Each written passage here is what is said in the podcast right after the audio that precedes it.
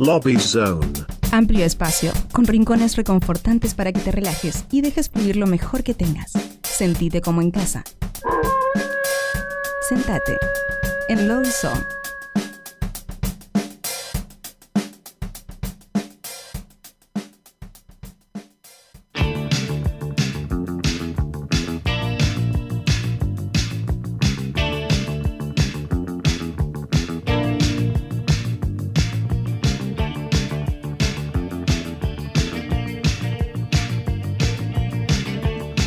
Bien, estamos acá en Nuevos Pero Rotos.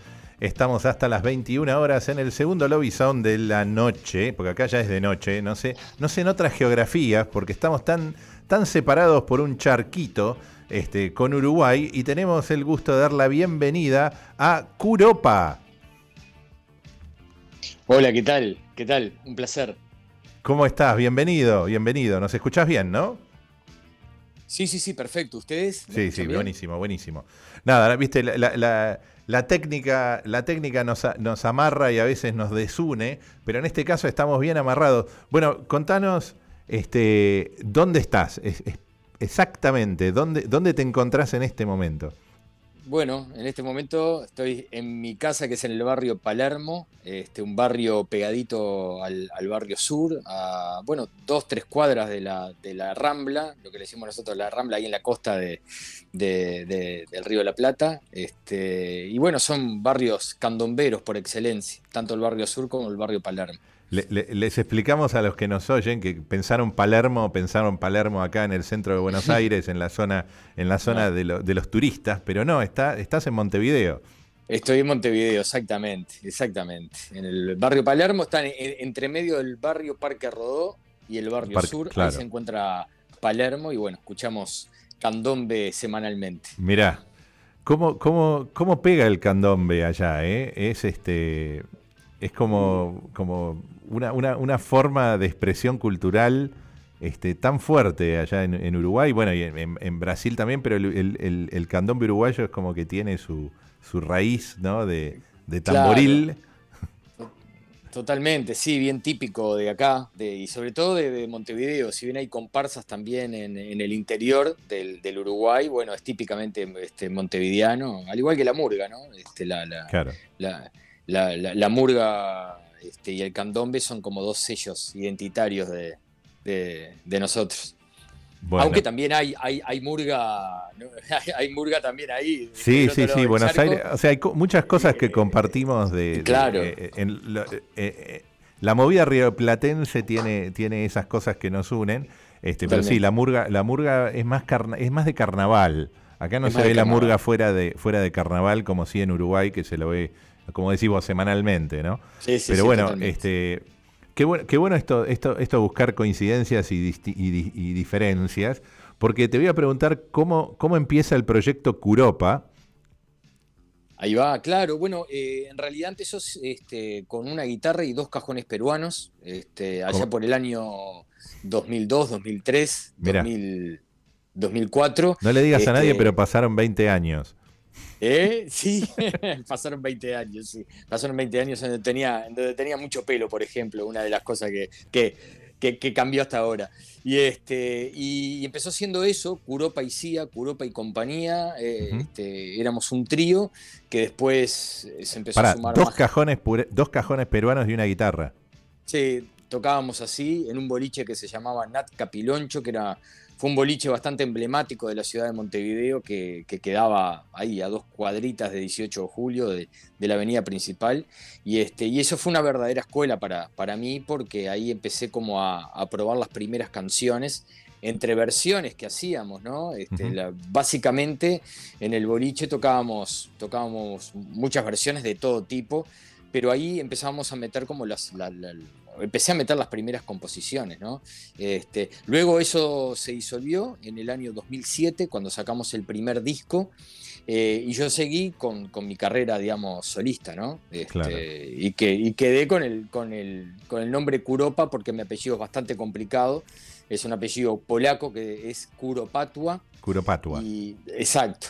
Y bueno, pero desde chico me, me decían Curo, ¿no? Curo o Curopa. Curopa, claro, claro. Y claro, y, quedé, quedé con, con ese seudónimo. Ahora, la formación de guitarra con dos cajones, porque con un cajón es se ve, viste, este, artistas callejeros que hacen, que hacen esa combinación. Pero los dos cajones me da que era un quilombo percusivo detrás que interfería con cualquier tipo de intento de melodía, ¿no? No, era raro, pero nos complementamos bien, era muy raro. Lo que pasa es que eran dos percusionistas, Facundo y Andrés, claro. que justo habían, habían traído de un viaje esos dos cajones, y este, pero se complementaban, porque mientras uno tocaba el cajón, otro también tocaba algo de cajón, pero otros, otros elementos de percusión también, platillos, etcétera. Era como una mini, mini batería. Batería entre este, dos. sí, batería entre dos, exacto. Era como que se formaba como una batería completa entre los dos, ¿no? Y lo que podía llegar a ser un, relajo este, a, nivel de percusión, este, lograba tener un sonido bastante. Claro, pones a dos percusionistas juntos y ya de por sí van a querer hacer ruido, digamos, no, no. La sutileza no pasa por ahí. Exacto, totalmente. Pero como no era, digamos, no era llevado a algo más rockero, sino más bien algo formato canción de autor, era como más sutil todo también. Claro, claro. Entonces, ¿siempre encararon por, por, tocar temas propios o, algo mencionaste que hacían temas, arreglaban temas de otros? No, al principio eran versiones, eran versiones de, lo que se te ocurriera, desde Café Tacuba ah, hasta, Sabina, pasando por canciones uruguayas, obviamente, de Jaime Ross, lo, que hubiera, pero de a poquito, este, en el Nat Capiloncho yo comencé a, a, tirar mis, mis, primeras canciones, sí. A ver cómo funcionaban, ¿no? El boliche fue como un gran experimento para ver cómo, cómo iban funcionando esas, esas, entre las versiones, esas canciones propias. Está bien, está muy bien. ¿Y, tu instrumento es la guitarra o también te, te, sacaste por otro lado? No, siempre fue la guitarra y la guitarra criolla, ¿no? Y la guitarra, y la guitarra española. Siempre fui por ese lado. Si bien un año estudié algo de guitarra eléctrica, este, o, sea, de, guitarra con más, perfil rockero, pero siempre me encontré con, la, con el sonido más madera, ¿no? Más, acústico. de la guitarra. Exacto, más acústico, totalmente. Claro. ¿Y, cómo definirías tu proceso de composición? Eh, no, ¿Tenés una fórmula? O sea, vas por el lado de melodía con melodía con, música, música primero, letra primero. ¿Cómo, cómo, cómo encarás?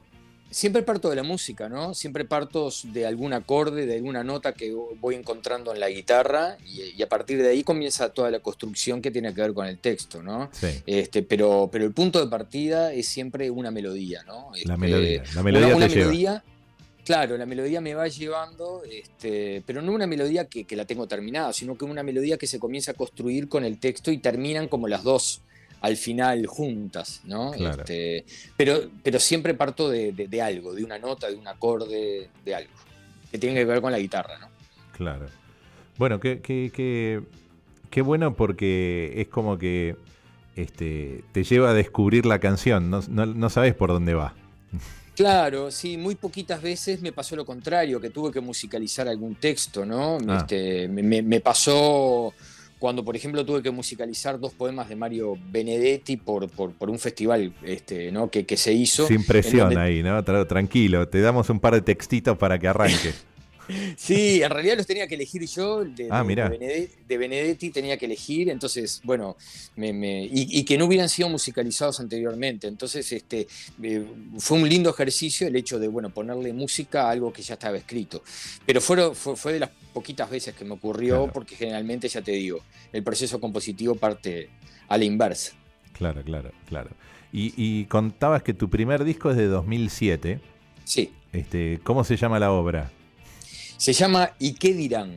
¿Y qué dirán? ¿Y qué dirán? Porque una de las canciones, este, creo que la que cerraba ese disco se llamaba de esa manera. Y, este, y bueno, y, al momento de elegir un título, ta, decidimos entre todos que se iba a llamar ¿Y qué dirán? ¿Y cómo fue este de, pasar de un bar y, al estudio? ¿Ya tenías experiencia de estudio?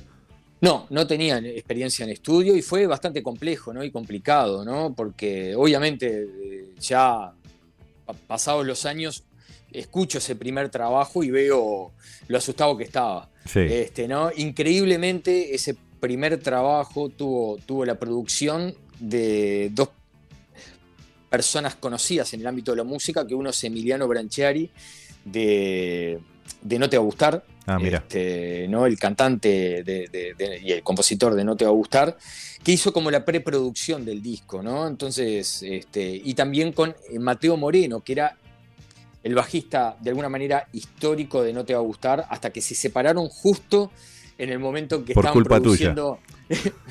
no, sé si por culpa mía. Expliquémoslo, expliquémoslo. Fuiste vos, lograste la decisión ahí. No, no, bueno, me van a odiar todos los fans de No Te Va a Gustar porque realmente era una junta increíble, pero, pero fue en ese momento en que, en que en que medio que se separaron y quedó haciendo la producción este, Mateo Moreno y Federico Lima, que es otro, otro músico muy importante acá del Uruguay, que tiene su proyecto que se llama, se llama Socio. Este, y ellos fueron los que produjeron de alguna manera el disco este, y yo era completamente un inexperto en los estudios, ¿no? Y ellos sí tenían mucho bagaje, digamos. Claro, claro, y medio que te este llevan, te pasan por arriba en algunos casos. Eh, o sea, me, guiaron, me guiaron. Te guiaron bien, ok. Eh, eh, claro, en todo ese proceso y por supuesto que aportaron también toda su experiencia, ¿no? Claro. Este, pero yo era, este, era, era o sea, no tenía ninguna experiencia en ese sentido, ¿no? Entonces, a veces escucho, me escucho mi voz sobre todo, y veo que, bueno, está, es un primer disco y, las cosas fueron cambiando después con los años. Y este nuevo, y ahora tenés un disco más nuevo, ¿no? El último, ¿cómo se llama?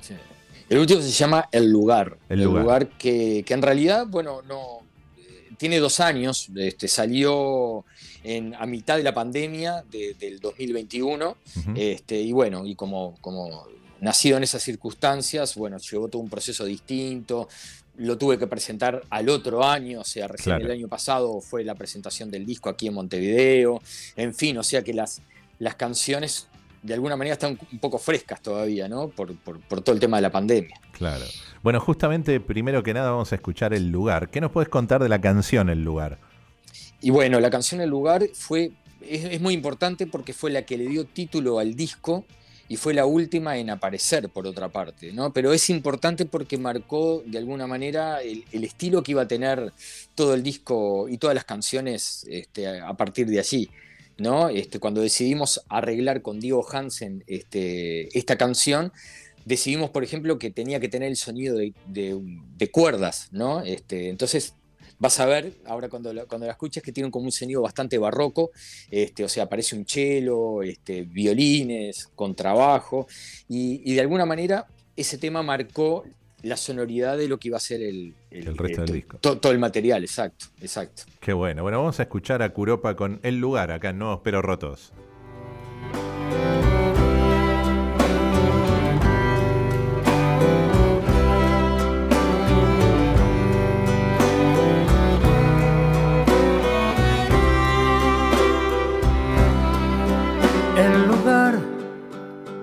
Donde nace el calor, la humedad esa gota corriendo en la piel, el hechizo que ronda al final,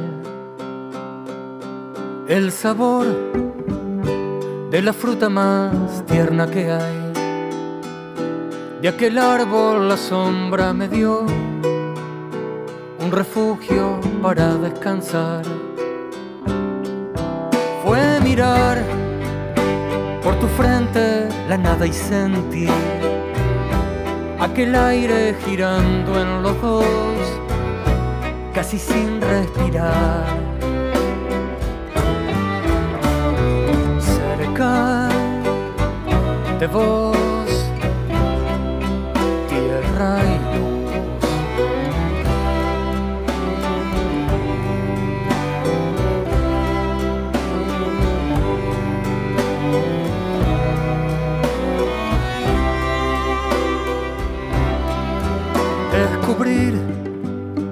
el camino que lleva tu olor y trepar por la cumbre hacia el sol y caer tras de ti. El sabor de la fruta más dulce que hay, de mi boca hacia el centro el ardor, lo que me hizo temblar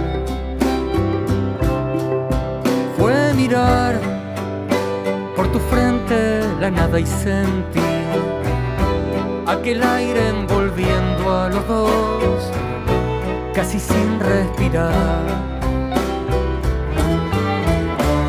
Cerca de vos, tierra y luz.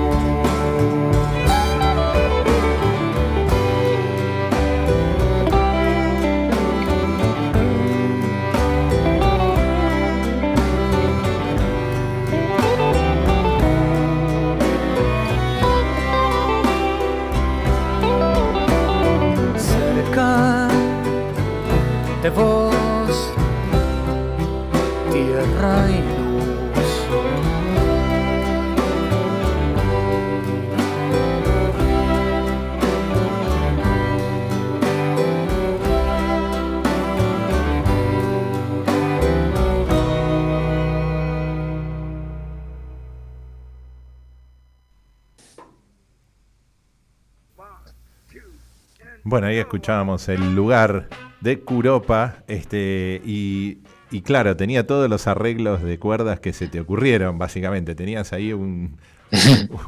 ¿Qué era? ¿Un quinteto de cuerdas? ¿Cuántos había? Pues suenan, suenan por todos lados. No, en realidad, bueno, son, son, son amigos, amigos queridos, este, que tocan en la, en la Orquesta Filarmónica acá de, de, de Montevideo. Este, Andrés Pigato en contrabajo, de, este, Betina Chávez en violín y Adrián Borgarelli en cello. Y seguramente, bueno, Betina grabó violín, viola también, este, y, y bueno, Andrés con el contrabajo y, y, este, y Adrián con el con cello. Qué bueno. Y, y, y este lo presentaste allá en Montevideo. ¿Cómo fue esa presentación? Bueno, esa presentación muy, muy demorada, digo, porque pasó un año para poderlo presentar y fue, pero cuando ocurrió fue muy hermoso, digo, fue en el, en el Teatro del Galpón de Montevideo, es un teatro bastante emblemático, ¿no? De, de este, un teatro independiente y, y, de resistencia contra la dictadura, o sea, tiene mucha historia el Teatro del Galpón Claro. y está sobre la avenida 18 de Julio también. Eh, y bueno, fue, fue muy, muy lindo y muy emotivo, ¿no? Este, en fin, porque teníamos muchas ganas de tocar también, ¿no? Este, hace tiempo que, o sea, va- un año y pico que no se podía tocar por el tema de la pandemia y bueno, presentarlo y poderlo tocar fue un verdadero disfrute, ¿no? Y este, creo que la Bueno. gente acompañó todo, todo eso. Claro. Y, eh, y, y me, y- y me han dicho por ahí que a lo mejor cruzás en ferry o en avión para este lado y va- vas a hacer alguna incursión acá en Buenos Aires. pues, O, o me dijeron mal. No, no, no, sí, sí, voy a, pas- voy a, voy a, bueno, en realidad no falta nada, ¿no? Voy a pasar en, en barco, ¿no? Este, en, en- en Colonia Express. Claro, claro. Este, voy, voy a ir el, el viernes y el sábado toco ahí en el Club Social Cambalache, este, que queda por, por la zona de San Telmo.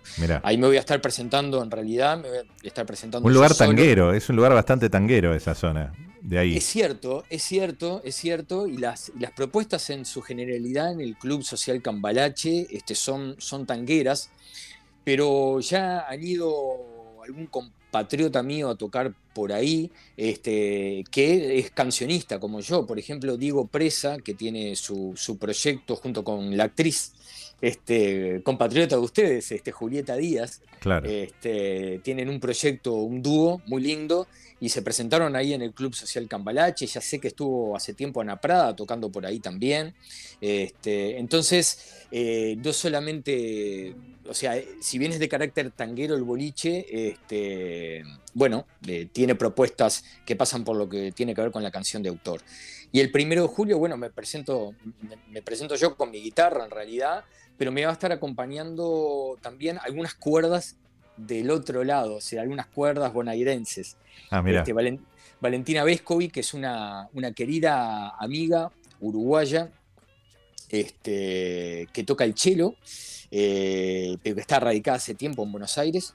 Después Luz Gar- García Souto este, en violín y Leonardo Pérez en violín, que son todos de un cuarteto de cuerdas que se llama Cuarteto Boedo, este, de la zona ahí del barrio de Boedo. El arrabal, el arrabal Del- de Boedo. El arrabal de Boedo. Entonces, ellos me van a estar acompañando en este espectáculo, digamos, en varias canciones voy a tener la presencia de, de- de- de ellos. Qué bueno. Qué bueno, qué bueno. Bueno, esto es eh, este viernes viernes y sábado, ¿verdad? Eh, es, sábado, sábado, Ah, es el sábado. Es el sábado, es el sábado primero, primero de julio, a las 21 horas, ahí va, en el Club Social Cambalache. Qué bueno, qué bueno. Bueno, San Telmo, es un lugar que, que, hemos transitado todos los que alguna vez hemos ido a ver eh, artistas más independientes que otros, este, mm. una, una oferta cultural muy asociada al tango y a la música popular por ahí.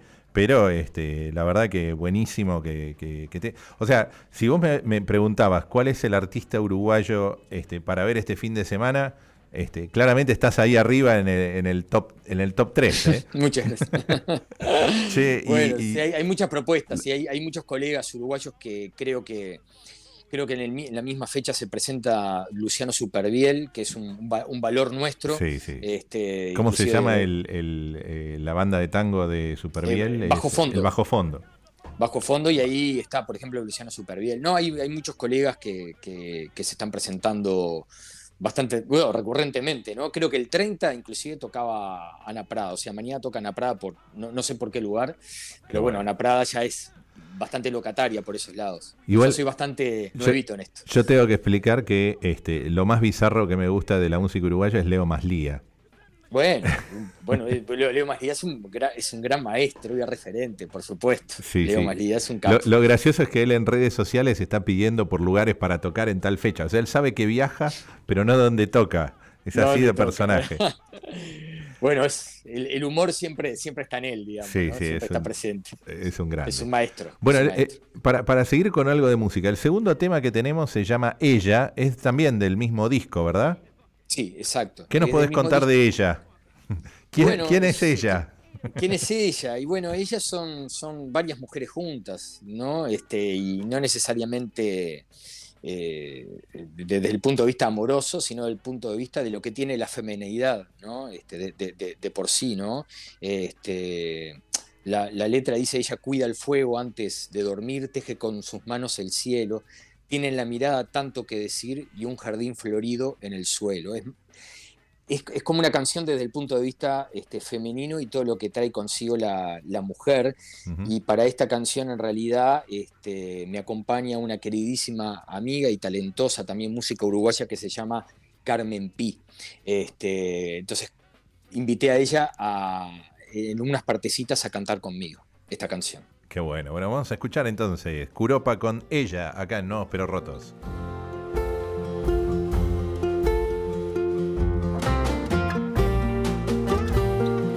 Ella cuida el fuego antes de dormir. Teje con sus manos el cielo. Tiene la mirada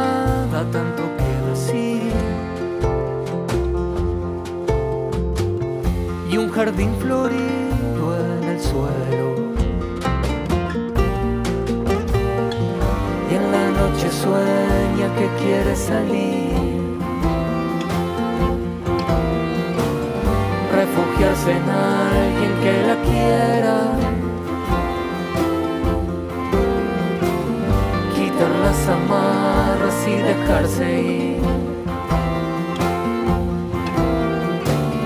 Ser parte del aire y de la tierra.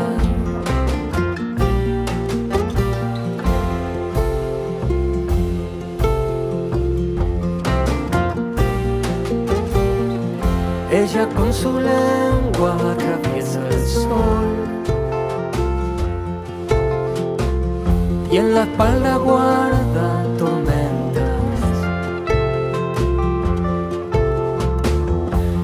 Gesto es magia todo alrededor. ¿Cómo descifrar sus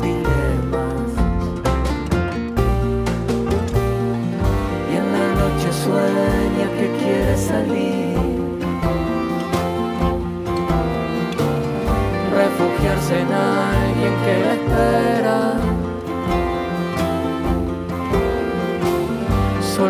las amarras y dejarse ir. Ser parte del aire y de la tierra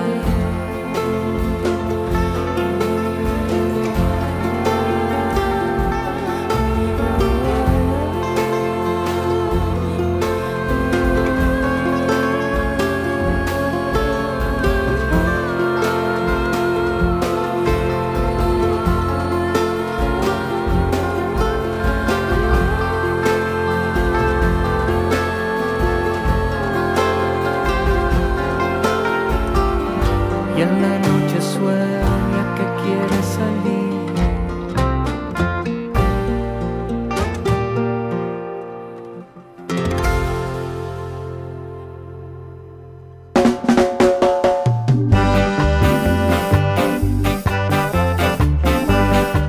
Viste, ponemos la cortina que menos tenga que ver con la canción que acaba de sonar. Este, pero bueno, Está este, bien, ella, música. Ella de Curopa sonaba recién, este, una, una canción hermosa, la verdad que este, no solo los arreglos, sino el contrapunto de voces la hace muy especial. La verdad que es muy lindo, muy lindo. Y, y bueno, entramos en la parte de la entrevista, donde largamos un poco la música y en realidad es, eh, lo llamamos la, la zona del cuestionario roto. Este, y normalmente mi colega Sole es la que lidera esta parte. Este, y, y yo no, no, no, no tengo las 350 preguntas que le hacemos a cada invitado, pero vamos a arrancar con, con una, que es la, casi la más importante del programa, que es este, la siguiente. Estás en Nuevos pero Rotos, entonces la pregunta clásica, este, rompehielo absoluto, es ¿cuál es tu parte más nueva y cuál es tu parte más rota? Curopa. Oh, ay, Dios mío, me mataste. Mi parte más nueva, mi parte, no sé, un- el buzo que me compré ayer, este, ¿Es lo más nuevo o lo más roto ya? Depende. eh, no, es lo más nuevo que, que tengo. Me compré un, un buzo porque no tenía buzos, este, y, y hace rotos- frío. Y hace frío y, y rotos tengo los zapatos siempre, digo. Zapato roto. Tengo los zapatos rotos, exactamente, ¿no? agujereados, con, con alguna piedra, siempre me saco de la suela. Un remendón. Un Un, un remendón. espanto, un Claro. espanto. Claro, e- es por, es por la cantidad de adoquinado que queda todavía allá en Montevideo, Eh, va- Bastante, que va rompiendo y limando los zapatos. totalmente. Este, eso es lo que te podría decir así de, de Es, una. es como Este, sale, es como sale. Este, eh, no, no, no buscamos nada más que ponerte incómodo. Así que es eso. va, lo logramos. Lo logramos. Que- Este, sí. bueno, vamos a repetir entonces de nuevo con eh, cómo es tu presentación de este fin de semana acá en Buenos Aires. Bueno, ahí va, es el primero de julio a las 21 horas en el Club Social Cambalache. Ahí no, no me acuerdo muy bien el número, pero es en la calle Defensa. En la calle Defensa es- busquen en, en San, San Pedro Telmo, el barrio tanguero este, y turístico de Buenos Aires. 21 horas.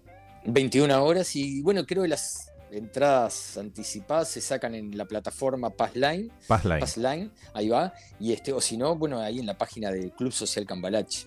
Perfecto. Bueno, ya saben, no se pueden perder a Curopa en vivo. Acá un lujo este, hacer la previa de una presentación de un artista de Uruguay acá en Nuevos Pero Rotos. Este, y tenemos para, para, como para ir cerrando, el tema se llama La Noche y el Día.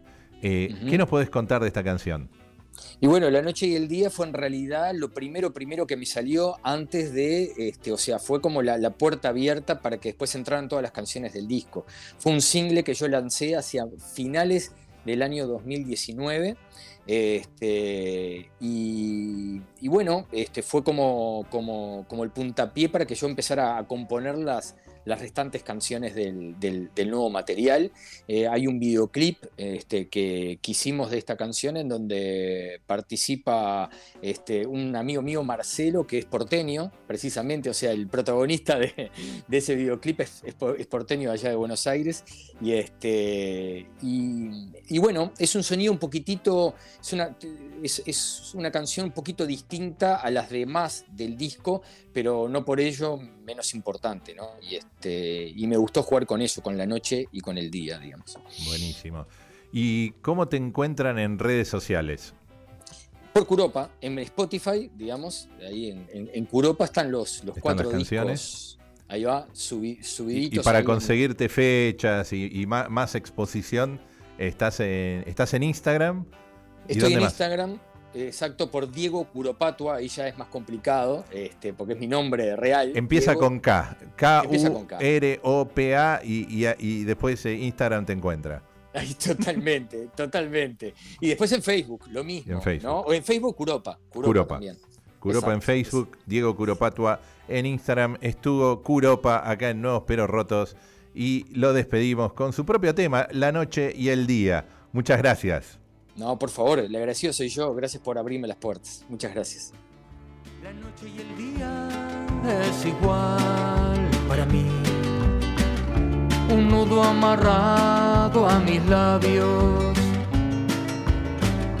Tu imagen que ronda mi mente otra vez como un faro sin luz y sin fe.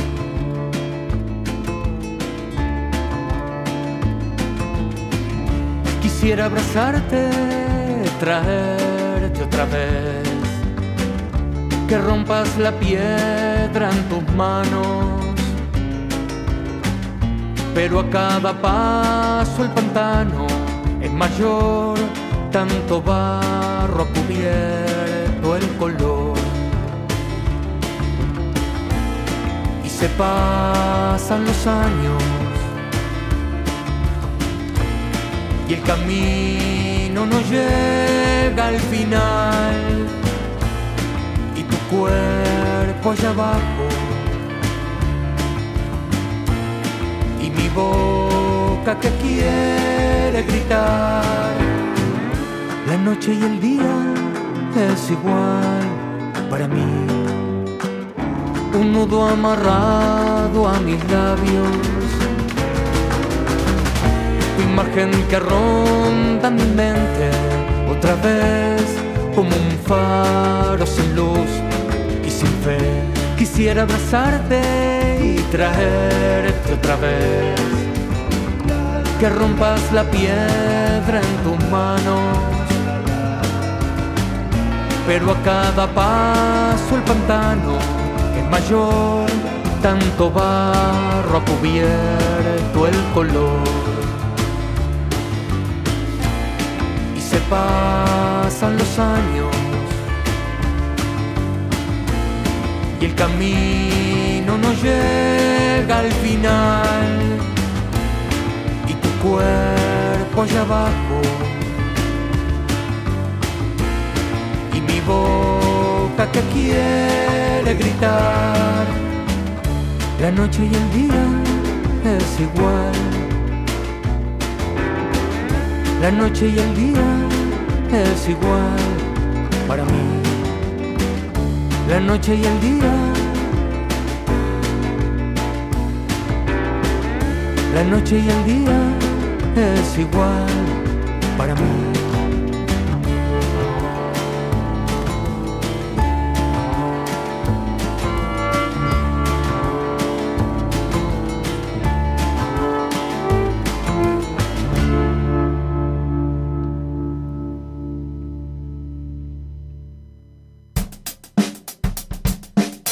Lobby Zone. Amplio espacio, con rincones reconfortantes para que te relajes y dejes fluir lo mejor que tengas. Sentite como en casa. Sentate en Lobby Zone.